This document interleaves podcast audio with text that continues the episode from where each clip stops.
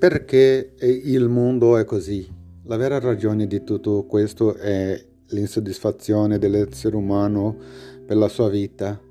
Anche se andasse tutto bene, l'egoismo umano cercherebbe qualcosa da riempire ciò che non può essere riempito. L'egoismo è un vaso che non si riempie mai, ma ha sempre bisogno di più. Anche se è pieno, dura pochissimo, perché è bucato. Porque o mundo é assim. O verdadeiro motivo de tudo isso é a insatisfação do ser humano com sua vida. Mesmo se estivesse tudo bem, o egoísmo humano estaria procurando por algo para preencher o que não pode ser preenchido.